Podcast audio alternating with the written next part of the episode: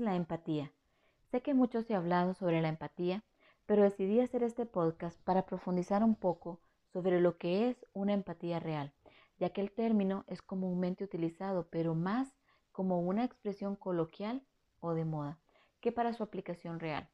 Y quizás sea porque se desconoce a profundidad sobre lo que es una verdadera empatía. De acuerdo a su definición, la empatía es la capacidad que tiene una persona de percibir los sentimientos, pensamientos y emociones de los demás, donde se reconoce a la otra persona como un individuo similar, con mente propia y es vital para la vida social. La empatía consiste en entender a una persona desde su punto de vista en lugar del propio, o en experimentar indirectamente los sentimientos y las percepciones del otro. En palabras sencillas, la empatía trasciende los límites de la piel y se adentra a la experiencia del otro, lo cual se dice fácil, pero realmente no lo es, ya que como seres humanos lo primero que hacemos es buscar entender a los demás desde nuestra propia percepción. La ciencia ha demostrado que desde muy pequeños se reacciona de una manera empática, por ejemplo, al escuchar el llanto de otros niños, por lo que se trata de una habilidad que suele mejorar con el paso de los años y a medida que nos vinculamos y compartimos nuestras vivencias más relevantes como el resultado del aprendizaje en la manera en que nos relacionamos. De acuerdo a un artículo de Psicología y Mente, determina que existen cuatro tipos de empatía, los cuales son importantes de explorar y entender. De hecho, podría mencionar más, pero me pareció que estas cuatro explican de manera clara y detallada lo que aquí quiero tratar. Recordemos que en realidad todas son parte de un mismo proceso cognitivo afectivo y aquí es importante que podamos entender que también puede contribuir algún factor de tipo genético.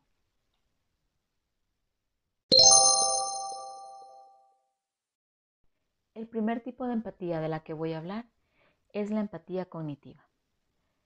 Esta se define como la identificación del estado mental de nuestro interlocutor a partir de los contenidos verbales y no verbales, la cual nos permite tener una visión general de lo que la otra persona piensa y siente. Pero aquí no existe todavía una implicación de tipo personal y con gran frecuencia ha sido igualada a la teoría de la mente, ya que logra reconocer con capacidad al otro como un sujeto con sus propias experiencias internas y motivaciones independientes de las propias. La empatía cognitiva se centra en los elementos lógicos y racionales, extrayendo por completo cualquier correlato afectivo, que por lógica se podría decir que es casi donde la mayoría de las personas se adentran, ya que inmediatamente puede pensar en lo que posiblemente están sintiendo los demás y en la que todas estas impresiones intelectuales resuenan en su propia vida emocional. Pero en muchos casos, este proceso finaliza aquí. De hecho, la empatía cognitiva tiene muchas utilidades, por ejemplo, en las negociaciones empresariales, porque permite la identificación de necesidades y expectativas sin los componentes emocionales de la decisión, lo que puede ser de mucha utilidad en el contexto que se plantea. Y si lo reconocemos, también este tipo de empatía es muy útil e importante para la vida cotidiana, ya que existe mucha evidencia de que sin la contribución del afecto, los problemas tienden a resolverse de un modo más impreciso e ineficiente. Aquí me atrevo a decir que este tipo de empatía es la más común y la más utilizada, o como yo le llamo, la empatía de moda, donde se puede parecer empático, ya que se puede reconocer y pensar lo que posiblemente están pensando o sintiendo los demás, o sea, desde la propia percepción. Por lo que se puede decir que la mayoría de las personas habla de tener empatía o que alguien debe tener empatía hacia ellos, pero todo desde su propia percepción.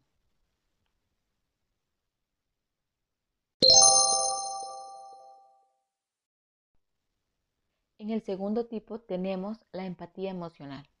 Para tener empatía emocional es necesario que primero seamos capaces de captar cognitivamente la experiencia ajena.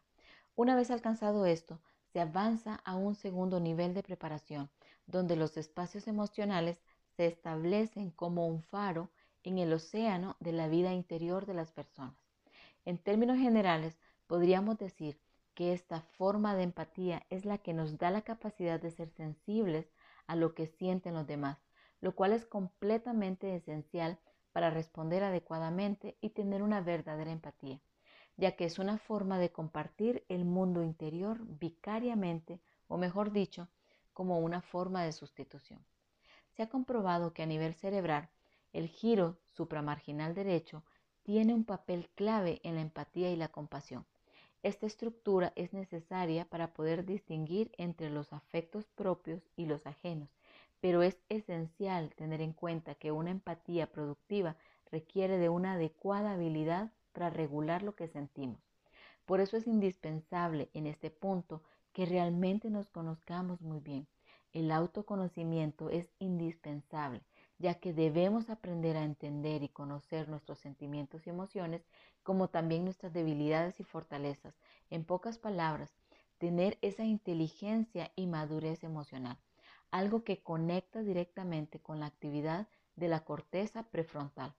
Sin una adecuada gestión de todo esto no podremos tener o transmitir una adecuada empatía, ya que es posible que acabemos abrumados por el dolor de quienes nos rodean. Y aquí quiero reiterar lo que mencioné anteriormente cuando hablamos de tener empatía real o sobre que pedimos a otros tener o mostrar empatía, pero realmente desconocemos su significado. La empatía no es solo ponerse en los zapatos de otros, ya que recordemos que no todos tenemos la misma talla, por lo que esta frase comparativa realmente no encaja y a mi parecer le queda corta. Como vemos, la empatía es sumergirnos en el mundo interno de la otra persona. Y aquí hago la aclaración de que la empatía emocional no equivale al contagio emocional, sino que a la capacidad de sumergirnos en el mundo del otro sin acabar severamente tragados por él.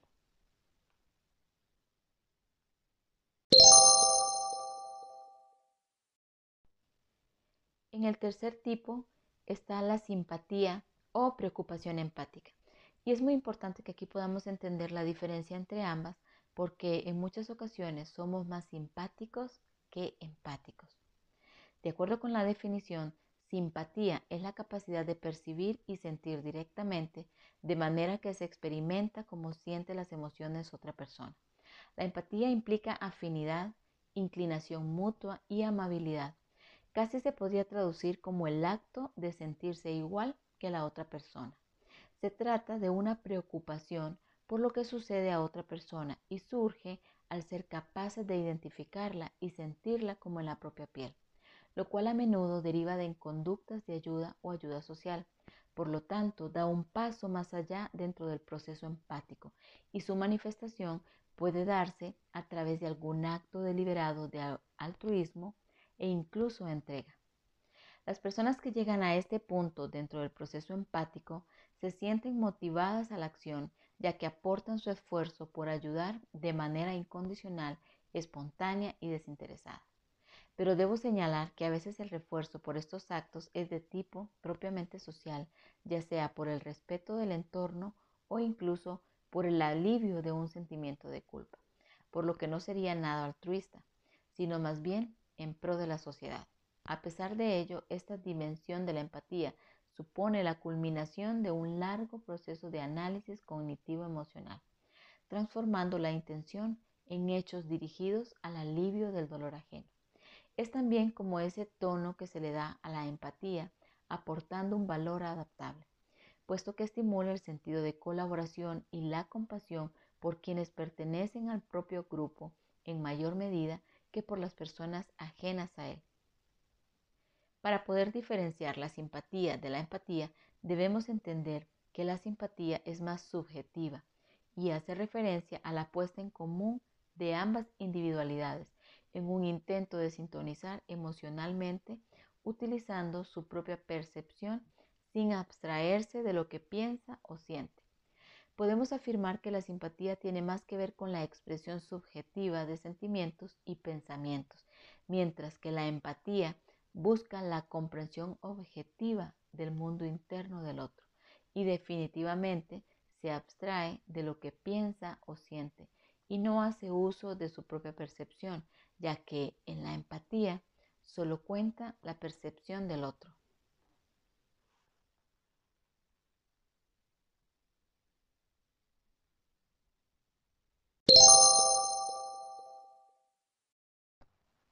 El siguiente tipo que hablaré es de la ecpatía. La ecpatía es quizás la contribución científica más reciente al ámbito de la empatía y de la compasión, aunque a menudo se ha interpretado de manera errónea, las cuales en absoluto se ajustan a la realidad. La ecpatía es un recurso mental que registra la capacidad de involucrarse con los demás desde un nivel sano. Aplicada en su justa medida, evita el surgimiento de procesos manipulativos, maltrato psicológico y el burnout o agotamiento emocional innecesario. Las personas aprenden a reconocer cuáles de las emociones que sienten en un determinado momento no les pertenecen en realidad, sino que proceden de una fuente externa que las ha transferido. La idea es que con su utilización se evite la confusión y se aborden los contenidos de manera diferente a si fueran propios. Por lo tanto, se trata de un mecanismo que permite evitar los excesos de la empatía, cuyo riesgo principal reside en el contagio emocional y la manipulación. Así se puede decir que impide que la vida interior del otro nos arrastre de tal forma que bloquee la capacidad de actuar, pero preservando aún la posibilidad de reconocer y sentir todo lo que le ocurre. Supone la posibilidad de sentir, pero sin caer en una dañina identificación. Según el catedrático de psiquiatría González de Rivera, menciona que la empatía es un nuevo concepto complementario de empatía que permite el apropiado manejo del contagio emocional y de los sentimientos inducidos. Afirma que la empatía es lo opuesto a la empatía y lo define como un proceso voluntario de exclusión de sentimientos, actitudes, pensamientos y motivaciones inducidas por otra persona. Con la empatía frenamos deliberadamente el contagio emocional. Este último tipo me pareció muy importante mencionar porque muchas veces podemos eh, diferenciar, no podemos, perdón, diferenciar entre la empatía o el agotamiento emocional o la manipulación por parte de otras personas cuando hay mucha conexión empática. Y aquí es importante reconocer que con la empatía aprendemos de una forma voluntaria a extraernos de esas actitudes, pensamientos y motivaciones inducidos por otra persona.